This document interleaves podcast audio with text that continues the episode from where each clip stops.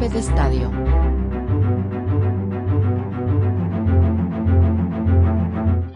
Bienvenidos a Golpe de Estadio. Mi nombre es Pablo Gómez. Y el mío Sebastián García. Aquí estamos una vez más para hablar sobre el deporte más popular del mundo. Si eres un apasionado del fútbol, estás en el lugar indicado. Ya sea que sigue la Liga de Campeones, la Liga Española, la Premier League o cualquier otra competición, estamos aquí para llevarte toda la información y las últimas novedades. Así que siéntete como en casa, ponte cómodo y disfruta este podcast de fútbol hecho especialmente para ti. Comencemos. Tema sub 13. ¿Por qué iniciamos con este tema? Porque actualmente el fútbol de Guatemala ha tenido muchos golpes. Muchos golpes que vamos a ir superando. Porque los guatemaltecos así somos, superamos. Pero ahorita ya iniciaron los procesos de lo que es la categoría sub 13. Eh, es algo muy importante comenzar desde las edades inferiores, es lo que se quiere. Sí, lo que se quiere lograr es de que desde patojitos, de chavitos, se, se inicien en la carrera del fútbol para que no les cueste adaptarse a lo que a lo que son las normas, a lo que es el juego y todo eso. Entonces creo que es muy importante que los patojos empiecen a practicar y pues parte de también superarse, porque es salir de su zona de confort. Claro, claro. Obviamente, ahorita ya están comenzando los entrenos eh, en la federación, ya están haciendo las convocatorias. Eh, es un tema muy importante, como estabas mencionando, de que los procesos formativos comienzan desde pequeños, como lo habías mencionado. Es de no dejar por un lado, es muy importante. Y como para poder recalcar, creo y considero de que el talento inicia desde esa edad. Desde esa edad ya se descubre un talento. es muy importante para que nos demos a conocer en el exterior y en el extranjero. Totalmente de acuerdo. Continuando con el tema de, de referente al fútbol guatemalteco, vamos a jugar un amistoso contra México. El amistoso es un amistoso internacional. Es previo a la Copa Oro, que se va a jugar el 7 de junio en el estadio Kraken en México a las 8 de la noche, hora Guatemala. Es un amistoso, se podría decir, pero yo en lo personal creo y considero que no existen los amistosos en el fútbol. Obviamente siempre va a haber alguien que quiere ganar tienen que ir con la mentalidad de ganar y pues tienen que dejarlo todo en la cancha, la verdad, porque no se pueden dar el lujo, si quieres verlo así, de perder. O sea, creo que van a poner el, nombre de Guatemala al alto y... Sí, obviamente, eso es lo que esperamos. Tenemos varios eh, jugadores legionarios ahorita. Legionarios me refiero yo y que cuando un jugador sale de, jugar acá en la liga guatemalteca a jugar en el extranjero, ese jugador, valga redundancia, se vuelve legionario. Entonces eso es muy importante tomar en cuenta todos los legionarios que tenemos ahorita, que van a venir a eh, fortalecer el grupo, eh, tanto en unión como en talento. Como en talento, sí. Van a darle esa energía nueva que requiere el equipo. Claro, claro, recordemos de que así como entrenan acá en Guatemala, no entrenan en otros países, en otros países quiera que no se maneja más intensidad y el fútbol es diferente, puede ser más rápido, puede ser más táctico, pues una gran diversidad de circunstancias. De estilos de juego. Exactamente. Sí, fíjate que continuando con la sub-20, eh, es lamentable lo que pasó, porque se nos había presentado la oportunidad. No te digo que estábamos en un grupo fácil, pero creo que podían dar más. Sí, yo siento y considero de que Guatemala, no te voy a decir se confió, porque entraron y iniciaba un partido y lo iniciábamos con esmero, con ganas, con poder, con fuerza.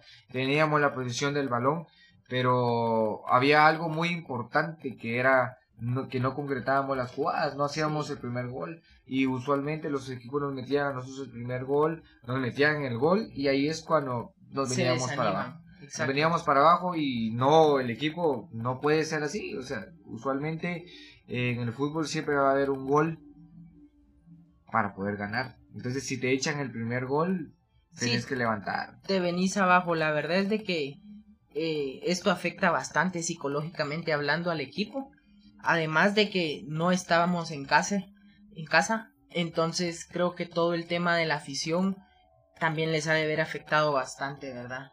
Entonces, el último encuentro fue de Guatemala contra Argentina. Guatemala con Uzbekistán. El último encuentro fue Guatemala contra Uzbekistán y fue cuando perdimos 2 a 0. Eh, iniciando el primer tiempo tuvimos la posición del balón, como te lo estaba mencionando, estábamos jugando bien. Nosotros tuvimos más llegada a gol y a pesar de eso perdimos 2 a 0. Pero como ya habías mencionado antes, no tenían esa habilidad, no tenían eso de terminar la jugada. Sí, nuestro nuestra paz y tranquilidad era tratar de quedar como el mejor tercero. Porque nosotros cuando ya teníamos ese partido contra Uzbekistán, ya nosotros dijimos, bueno, vamos a pelear por el mejor tercero, así como peleamos en el 2011 por quedar como el mejor tercero y lo logramos, ¿no? Pasar a la siguiente ronda. No vamos a decir que fue un fracaso. No, yo no considero esto como un fracaso. No, creo que es experiencia para el próximo. Así pueden ver áreas de oportunidad, donde pueden mejorar entonces, les, les va a servir bastante a los muchachos, la verdad. Claro, y como decir, les va a servir bastante. Eh, esperemos de que a ellos, al grupo que se fue ahorita para jugar el mundial, todos los jugadores, todos, sin excepción alguna, todos los que estuvieron en banca, los que no entraron, los que no tuvieron minutos, todos puedan llegar a jugar en el extranjero. Porque eso creo que sería el éxito para nuestra liga, para nuestro fútbol de Guatemala. Porque si los jugadores ahorita de la 20 que era un grupo bonito, un grupo fuerte, eh, no sale, se queda acá jugando en los equipos, no vamos a menospreciar los equipos chapines, pero sabemos de que lo mejor es de que ellos salgan al extranjero para que se formen en el extranjero y puedan venir acá a levantar el fútbol o incluso solo venir para representar a Guatemala. Sí, totalmente de acuerdo, porque como ya lo habíamos mencionado, creo que parte de superarse de los jugadores es salir del equipo nacional irse a un equipo extranjero, superarse en ese equipo extranjero y pues regresar a aportar un poco de lo que han aprendido en el otro equipo, ¿verdad? Sí, es, es muy importante y es de tomar mucho en cuenta. Yo espero que los jugadores eh, tengan buenos representantes, tanto si es su papá o un abogado o, alguien contratado, porque eso debería ser así, ¿no? El fútbol también tiene temas muy legales. Entonces, si ellos ya tienen a alguien contratado o X o Y persona, tiene que moverse muy bien, mover, se va a escuchar algo feo, pero mover influencias, moverse, ponerse en la jugada para poder hacer de que el jugador, el chico, pueda salir del país, ¿no? Que es lo más importante, porque a veces no tenés bien la persona que te está representando y te quedas acá. Te quedas acá y ya no salís, totalmente de acuerdo. Pues mira, en este partido, bueno, en el último partido, salió un tema a relucir, no sé si todos lo vieron, que fue de espionaje táctico por parte de, de, la selección de Argentina. Entonces, tenemos aquí la noticia de que el director técnico guatemalteco acusó a los argentinos de espionaje táctico. El director técnico de Argentina, que es Mascherano, pues obviamente negó toda acusación por parte de... Pero Mira, al final si eso no es verdad, no lo vamos a saber. Porque obviamente el director técnico argentino no iba a decir sí yo fui.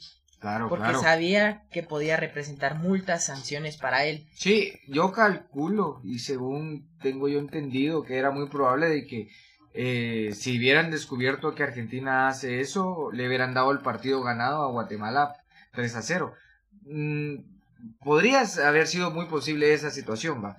Eh, la hubiera visto muy, muy drástica, sí, porque tenía que haber cosas eh, como pruebas, ¿verdad? Pruebas contundentes. Dicen de que para los mundiales hay cuatro vestidores por estadio.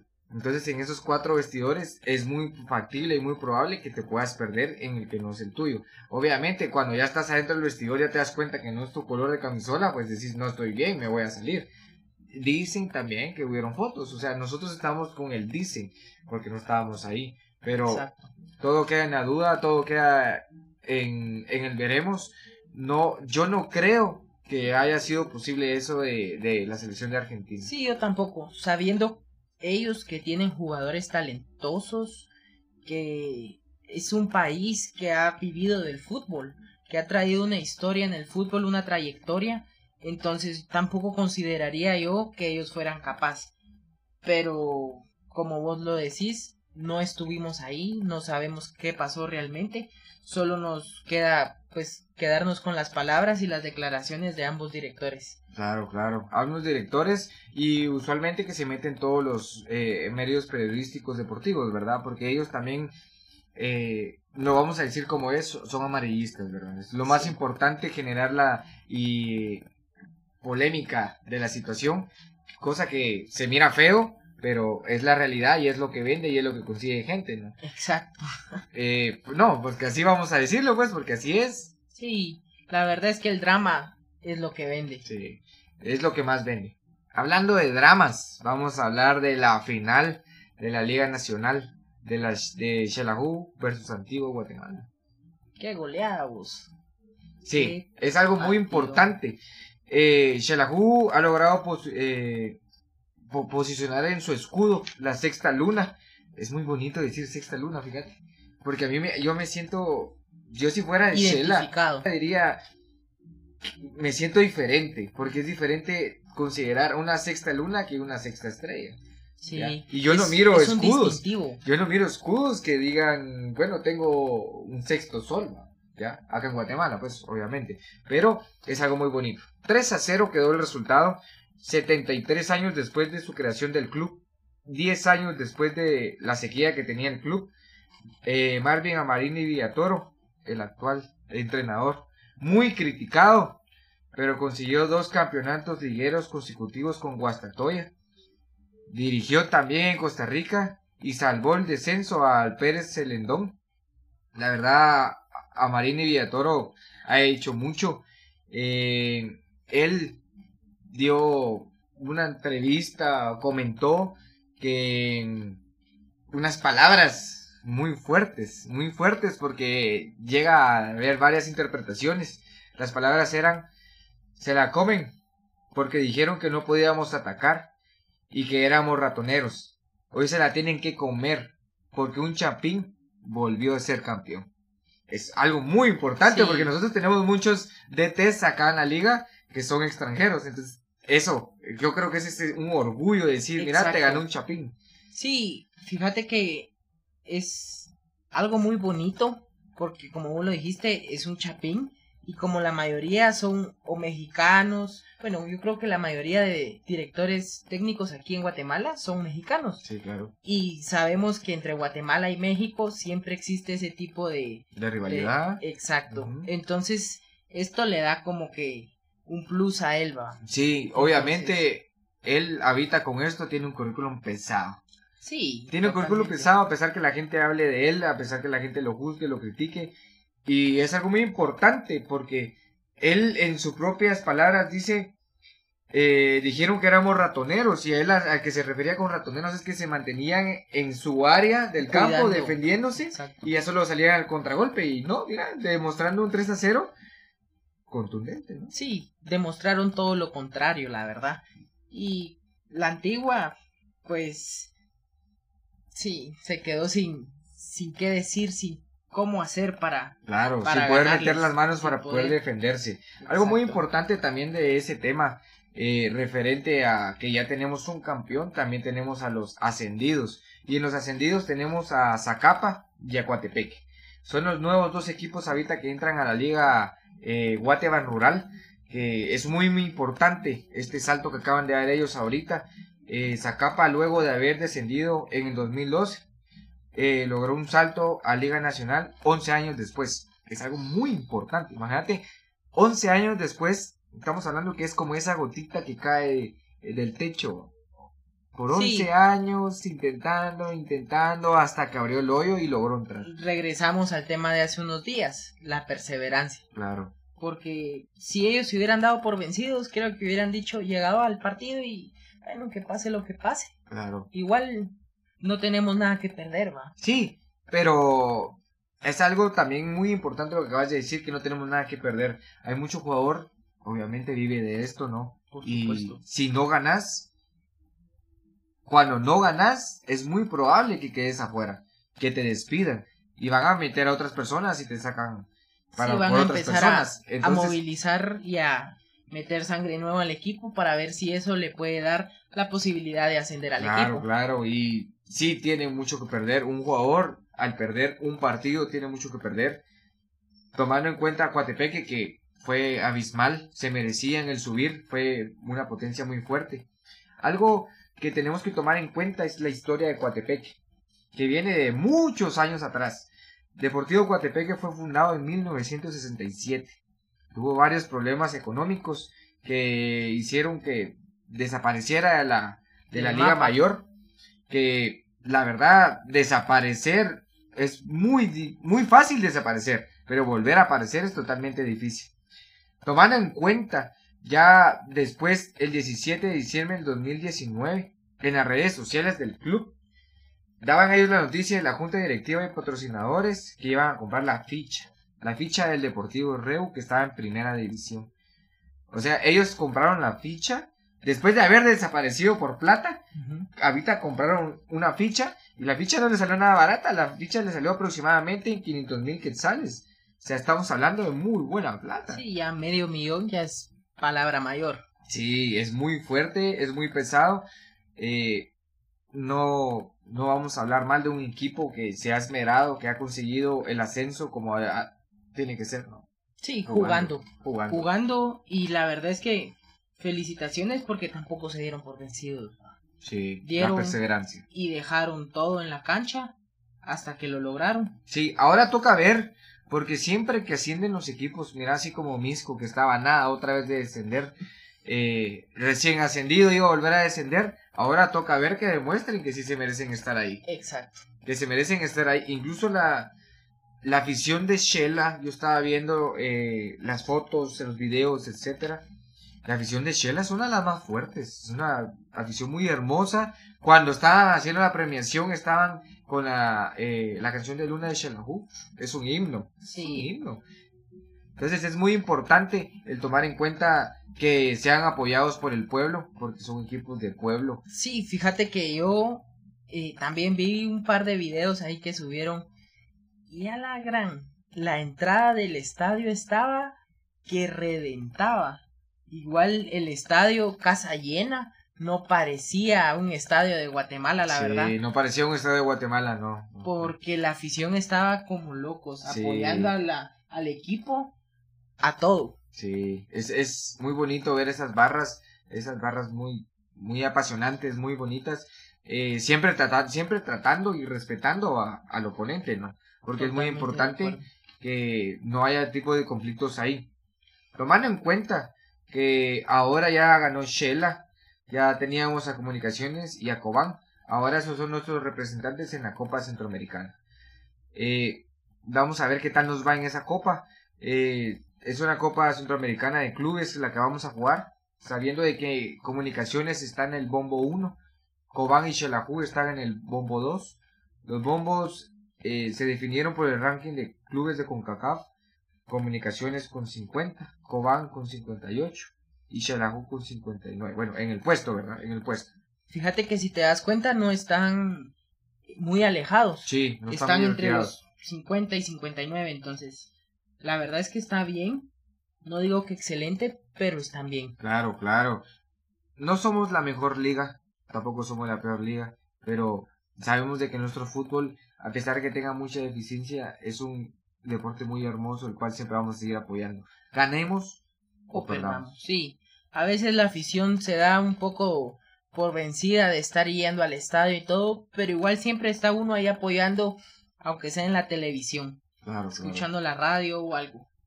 Eh, bueno, pues nos vamos a ir del otro lado otra vez con la League One.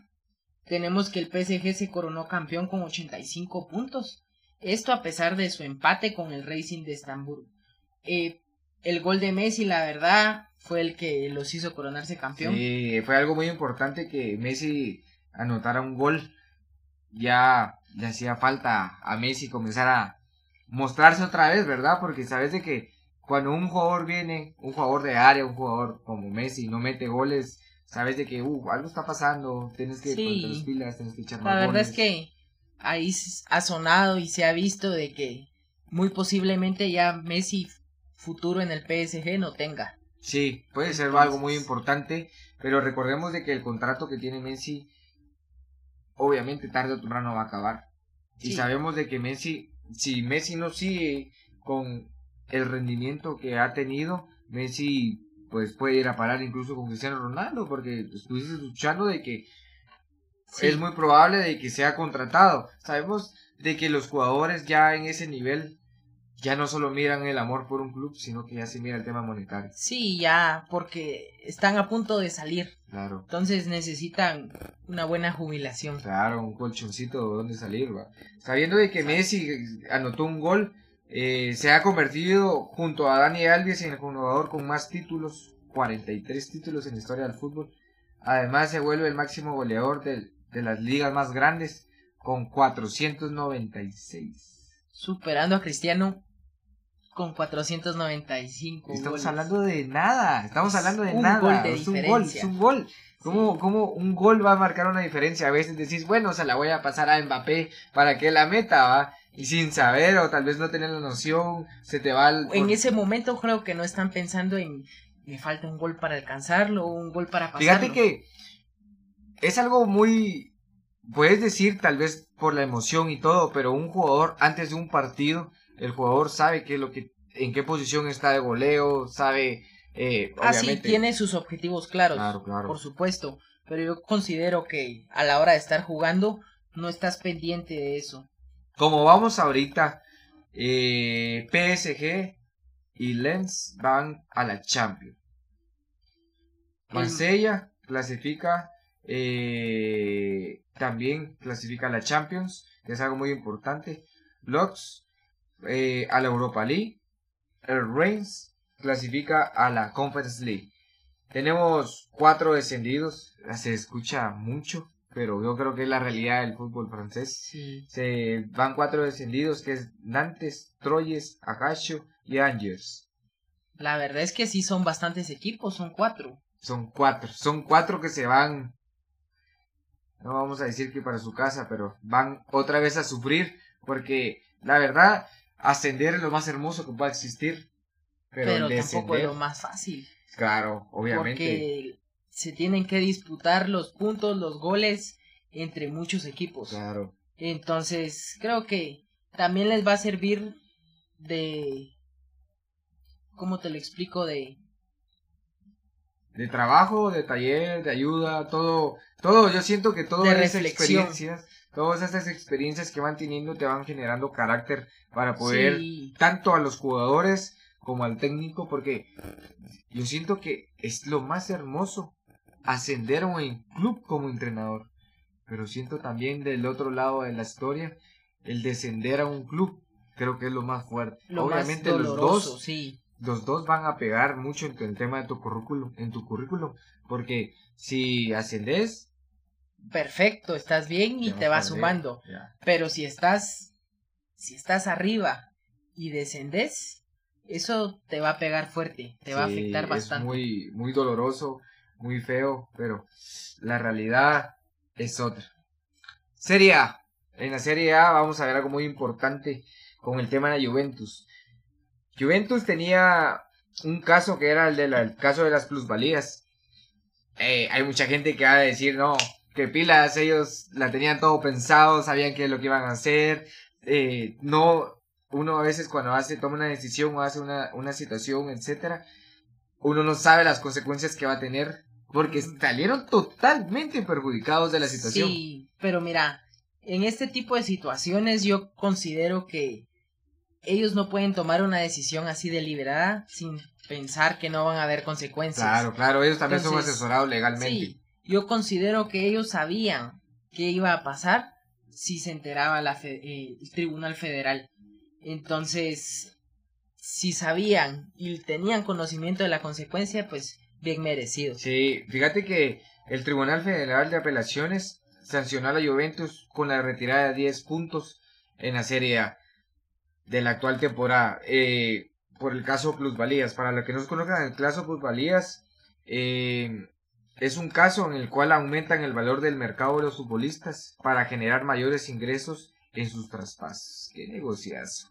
Sí, y se estaban, tenían ahí un negocio entre manos, sí, se los quitaron. Claro, qué negociazo, qué negociazo. Fíjate que es algo muy importante porque sabemos de que todo, toda esa situación ha generado que Juventus pase de la posición 2 a la posición 7.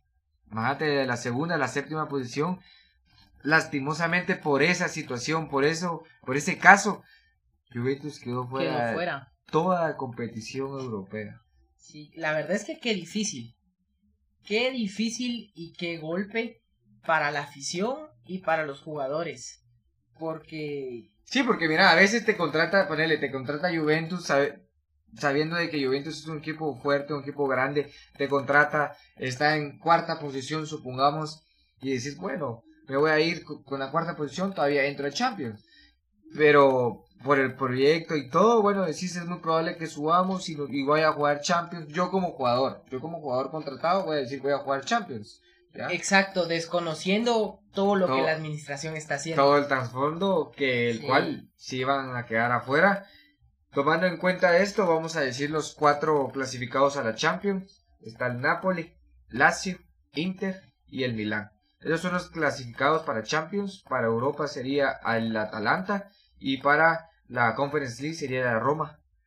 Y tenemos aquí en la liga italiana tenemos a tres eh, en descenso.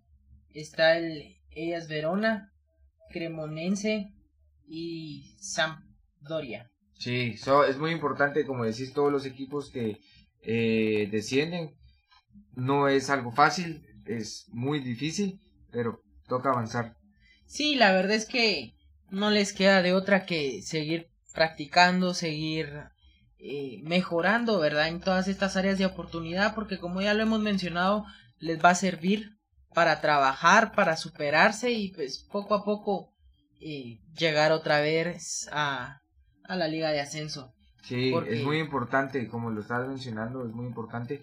Duele el ser descendido, pero yo creo que lo más importante es el poder ascender. La Roma, ahorita teniendo en cuenta de que la Roma eh, tiene posibilidades de que co- ganando la Europa League suba a la Champions, eso es algo muy importante. Vamos a ver qué es lo que pasa. Vamos a ver si gana la Roma o el Sevilla en la Conference League, en la Europa League, perdón. Es de, es de pensarlo, es de ver, es de disfrutar, porque el fútbol es algo muy importante de, de poder analizar, no solo es de ver un partido y ya. Vamos con el tema de la liga. Mira, La liga tiene muchas noticias esta vez, Sí, muy, la muy verdad es que- importantes. ¿Por qué? Vamos a tomar en cuenta y re- la, la semana pasada del Cup Junior, porque contra no el es- racismo. No es nada fácil el racismo, no es nada fácil. No, lamentablemente es algo que se vive día a día, no solo en Europa, sino que también en los países latinoamericanos. Claro. Es algo que se da, está en el día a día de las personas. Y es muy lamentable. Pero fíjate que ahorita en el caso de Vinicius, eh, pues la Policía Nacional primero detuvo a cuatro personas que fueron quienes colocaron una pancarta en contra del Real Madrid y un muñeco colgado de un puente el cual estaba cercano a la ciudad deportiva del Y ese, ese, ese muñeco colgado estaba amarrado al cuello como que si lo estuvieran ahorcando, mira. y con la camisola de Vinicius. Mira, Sí. Entonces, la verdad es que es lamentable ver todo esto, ¿verdad?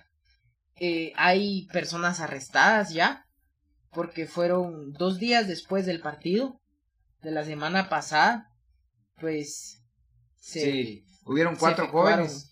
De, de los cuatro jóvenes, los cuales dicen que tres de ellos son de, sospechosos. son, son de la afición, pero son unos ultras. Eso quiere decir que son muy metidos en la afición. Y hay ultras que son, Sí, que se les va la onda. locos. son locos. Entonces, sí, son miembros de, de un grupo radical de aficionados de un club madrileño. Sí. Entonces, creo que este tipo de situaciones las tendrían que controlar un poco más. Porque Claro, no fíjate- son ni las primeras ni las últimas personas que hay así. Sí, es muy importante porque fíjate que tienen que tomar en cuenta mucho el fútbol, de que el fútbol cada, cada domingo, cada fecha, cada jornada, como lo quieras ver, las personas van a los estadios para poder relajarse, para poder estar feliz. Obviamente a nadie le gusta que su equipo pierda, Por ¿Ya? supuesto. pero tampoco vas a ir allá a estar gritando, a estar insultando a la gente, a ir a sacar todo tu odio. Eso no es lo que... Sí, no vas a ir a, a descargarte con los jugadores. Sí. Ni con los aficionados. Porque también han habido casos donde los equipos se pelean con los del otro equipo y eso tampoco es correcto. Sí, peleas entre las barras. Sí, eso puede terminar en tragedia, la verdad. Puede terminar en muerte. Exacto. Como hubo un caso aquí en Guatemala hace un par de años con los aficionados de comunicaciones y municipal. Que hubieron hasta muertos, ¿me entendés? Entonces, es lamentable todas estas situaciones que se dan. Contra, contra el iniciando por el tema del racismo, porque el racismo es que son actitudes de odio, son actitudes que no deberían de estar en ninguna situación de la vida. No solo tomando en cuenta el tema del fútbol, sí, es totalmente negativo, es totalmente feo, es ofensivo. Y en el juego, pues, totalmente antideportivo. Sí. Fíjate que, continuando en la Liga Española, tenemos otra, otra noticia para los aficionados de y seguidores del Real Madrid, pues Marco Asensio se va del Real Madrid eh, con 27 años de edad. El jugador, pues, cuando finalice la temporada, en este caso ya finalizó, va, se va del Real Madrid. Todavía no tiene un nuevo club y pues dijo, él en una entrevista reveló que la, la primera opción siempre fue el Real Madrid, ¿verdad? Pero también reveló que los motivos por los cuales eh, cuales se va son estrictamente deportivos aunque desde el pasado 1 de enero él era libre de firmar con otro contrato, eh, pero quiso acompañar al Real Madrid hasta el final. La verdad es que eso es de admirar, no muchos jugadores lo harían. Y... Bueno, sí, porque estás a, estás a, estás literalmente, te estás autoproclamando campeón. ¿Por qué? Porque el Real Madrid iba ya en opciones y en dirección de ganar o Champions o la Liga, cosa que no hicieron nada, pues. Pero al tema es. Pero ganaron la Copa del Rey. Bueno, ganaron la Copa del Rey, pues ganaron la Copa del Rey.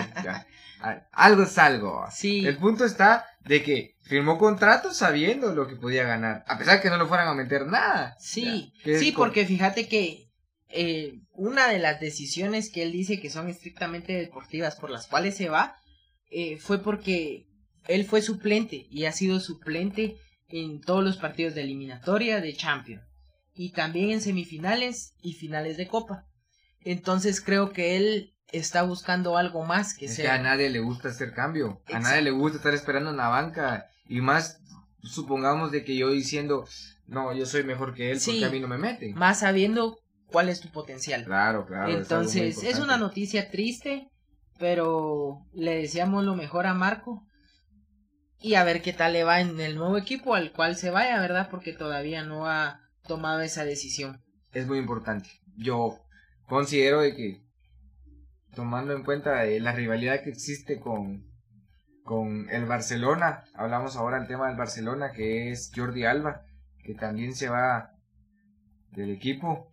es algo muy importante porque es un jugador el cual estuvo 458 partidos y no cualquier jugador hace eso, ah, habiendo sido un, un, buen lateral zurdo que pone fin a, a, su historia, que es muy dolorosa por la forma en que te vas, tal vez te estás diciendo estoy ganando un título, pero yo me refiero a que él se está yendo también porque está haciendo mucho tiempo banca. Exacto. Porque está emitiendo mucho a, a, a Valde. Mira, o sea, si ponemos las estadísticas, si quieres verlo así, fueron 458 partidos, de los cuales él fue autor de 27 goles. O sea, creo que muy poco para tanto. Sí. Entonces, la verdad es que es un excelente jugador, no lo vamos a negar, pero como lo mencionaste, Xavi, que es el nuevo director técnico, ya lo estaba dejando a él como última opción no como la primera como él quisiera, pero entonces por eso decidió poner fin a su historia en el Barça. No dijo que se iba a retirar, ni tampoco mencionó que estaba ya en otro equipo, pero que no sabía qué, iba a hacer todavía. Entonces... Sí, mira, yo considero de que un jugador se retira y se tiene que retirar por la puerta grande. Si en este caso Jordi Alba no se va a retirar, Jordi Alba no va a ir a caer a un Bayern, no va a ir a caer a un Arsenal. No va a ir a caer él va a ir a caer a un equipo, supongamos que va a caer un equipo que no sea de la Liga Española, tampoco creo que entre en la inglesa. Es muy probable que entre en la italiana. Vamos a ver qué es lo que pasa. O, mira, Daniel es que vino a parar a México. Pues, sí. ¿De dónde pasa eso? Que estás en el Barça y venís a jugar a México. Sí, es algo que la verdad es lamentable. Vamos con el tema de decir cómo quedó la Champions, la Europa y la Conference League en la liga. Barcelona, Real Madrid, Atlético de Madrid y Real Sociedad se fueron para la Champions. Van a jugar Champions. Villarreal y el Betis van a Europa League. Y el Osasuna clasifica para la Conference League. Y pues aquí también tenemos tres equipos en descenso, que es el Elche, que ya lo habíamos mencionado la semana pasada. ya sabíamos que se iba a ir. definitivamente se iban a ir está el, el español y el Valladolid. Sí. Es, como ya lo hemos mencionado, lamentable, difícil para los jugadores porque yo me imagino que ellos lo dejan todo, sudan la camisola y estar en descenso, la verdad es que es, ha de ser algo muy difícil. Vamos ahora con la Premier League. Premier League, vamos a decir que son los que pasan de la Champions. La Champions pasa Manchester City, Arsenal, Manchester United y el Newcastle. Newcastle que de verdad le sudó por estar ahí, ¿cierto? Sí. Y dejó afuera a Liverpool. Dejó afuera a Liverpool. Para Europa League, que es Liverpool, el Bristol y en el Aston Villa que entraría en la Conference League. Por primera vez en toda su historia, el Bristol se clasificó a una Europa League. A veces equipos que dicen, ah, entramos a Europa League, pero por primera vez. Sí, es algo. Es algo significativo. Sí, totalmente. Tiene, que pesar. O sea. Imagínate que ellos clasifican ahorita a la Europa League y quedan campeones. Sí, imagínate, va, imagínate que estén diciendo así como vos, ah, la Europa League y queden campeones, se van a arrepentir de sus comentarios. Claro, claro. Sí, pero no, no, yo te soy sincero, viendo los partidos, viendo las actitudes de los jugadores, no creo que un jugador de ellos diga, ah, estoy en Europa League, porque es algo histórico que están haciendo, es algo que queda en la historia del club y en la historia de cada jugador, ¿no? Sí, y de los aficionados.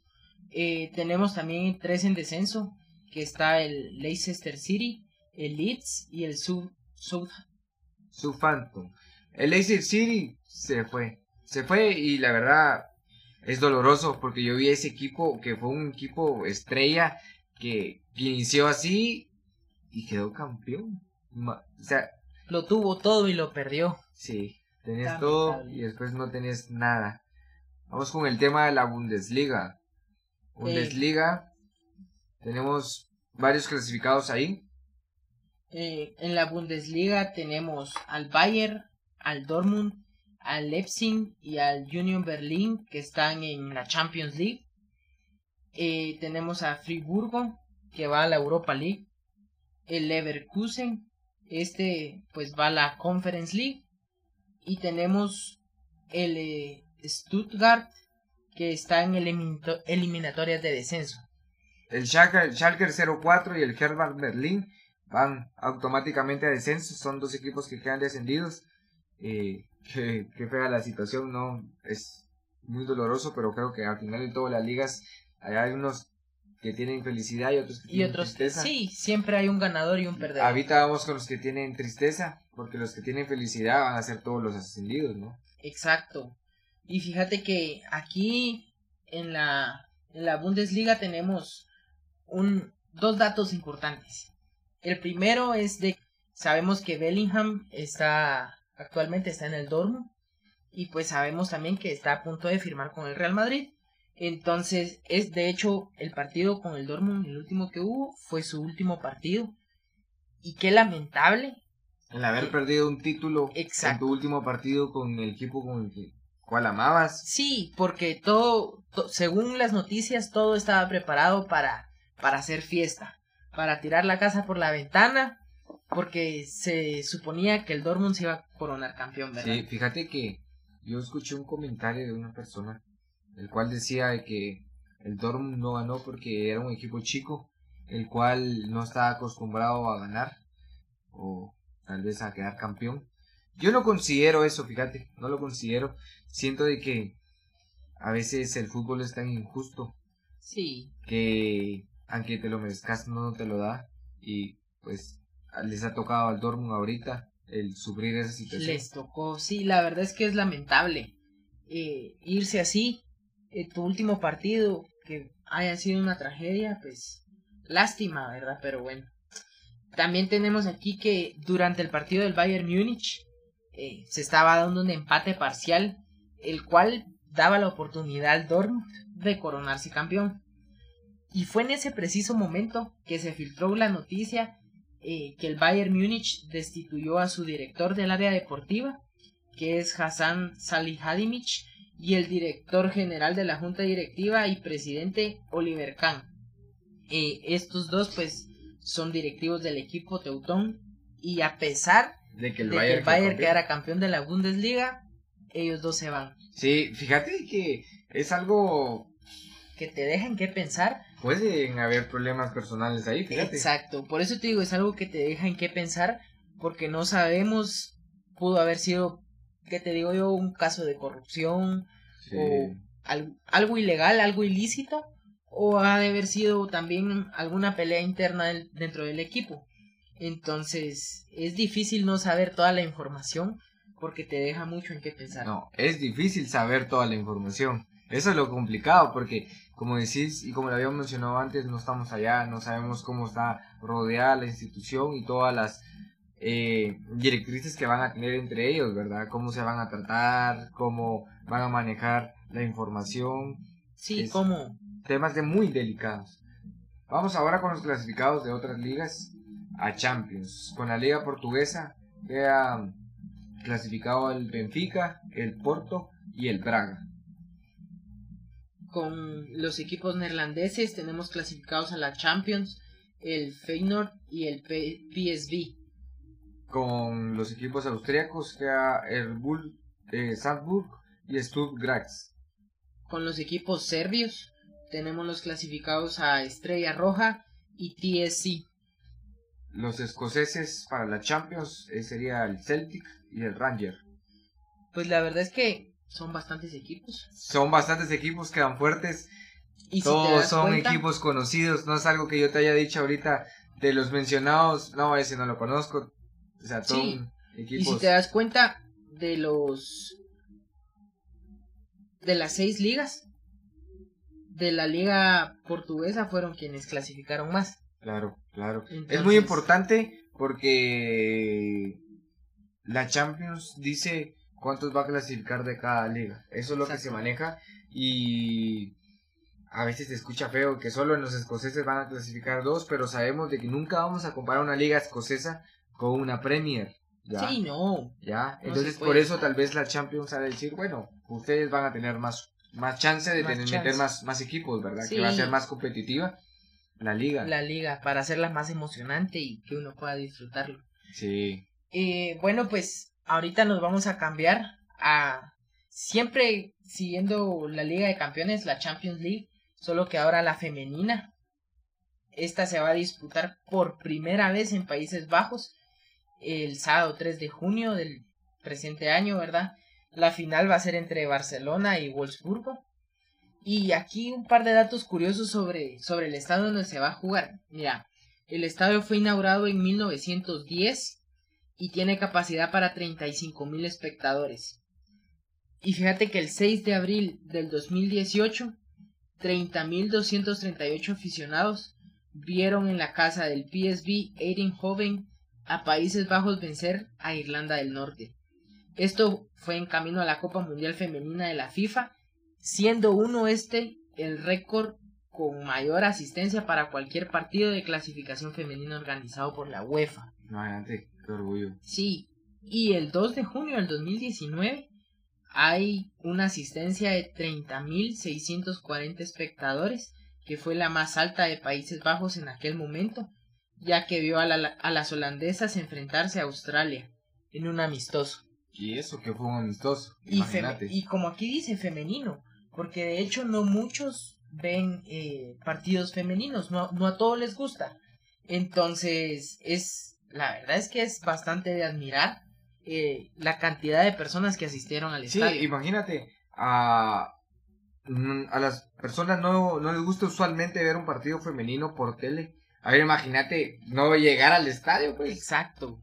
Porque hay mucha gente que llega al estadio y lo disfruta.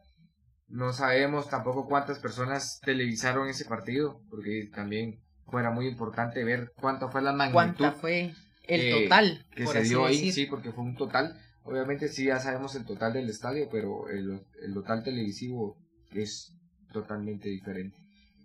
Como un dato muy curioso, eh, 135 expulsiones hubieron en la liga. Eh, de este año 2022 pasado y este 2023. 135 expulsiones es una cantidad bárbara. Es una cantidad bárbara. Sabiendo de que 30 expulsiones hubieron en la Premier. 30, escucha 30. 41 expulsiones hubieron en la Bundesliga. 61 expulsiones en la Serie A. Sumando estas tres que te acabo de decir de la Premier, Bundesliga y Serie A, suman 132. Estamos hablando que tienen tres menos que solo la liga. Que solo, sí, la verdad es que, que en la liga, si te das cuenta, es donde mayor problemas de, de violencia hay. Y por eso es que se dan las expulsiones. Es lamentable, como ya lo habíamos mencionado, porque muchas de estas expulsiones son por insultos, conductas antideportivas. Entonces, es, es lamentable, la verdad que no que la gente no no se respete. Claro, claro. Y obviamente sabemos y yo creo que considero que también el punto eh, es muy importante. Yo creo que el punto de el problema que no solamente pueden ser los jugadores, no solamente puede ser el público, sino que también el tema de los árbitros. Sí. Porque al cabo del punto de todo este es que los árbitros son los que sacan la tarjeta roja, ¿no? Sí, creo que la de la decisión de, de ver si sacar la amarilla o la roja es algo difícil. Sí, totalmente difícil y porque sabes de que te echas un estadio encima. Puede ser un estadio, puede ser de que ese jugador después puede ser diferente la situación si él se llegara a comportar, ¿no? Sí, totalmente, o sea, es algo, algo fuera del otro mundo. Bueno, pues nos estamos acercando al final y de este episodio y así llegamos a un apasionante viaje futbolístico. Pues ha sido un verdadero placer para nosotros, un privilegio haber compartido con ustedes este podcast, donde juntos hemos explorado los rincones más apasionantes de este deporte que nos unen a todos. Queremos agradecerles, queridos oyentes, el apoyo constante que nos han estado dando en este momento, por estar cada episodio, por los comentarios, las preguntas, por el apoyo en las redes sociales que hemos tenido.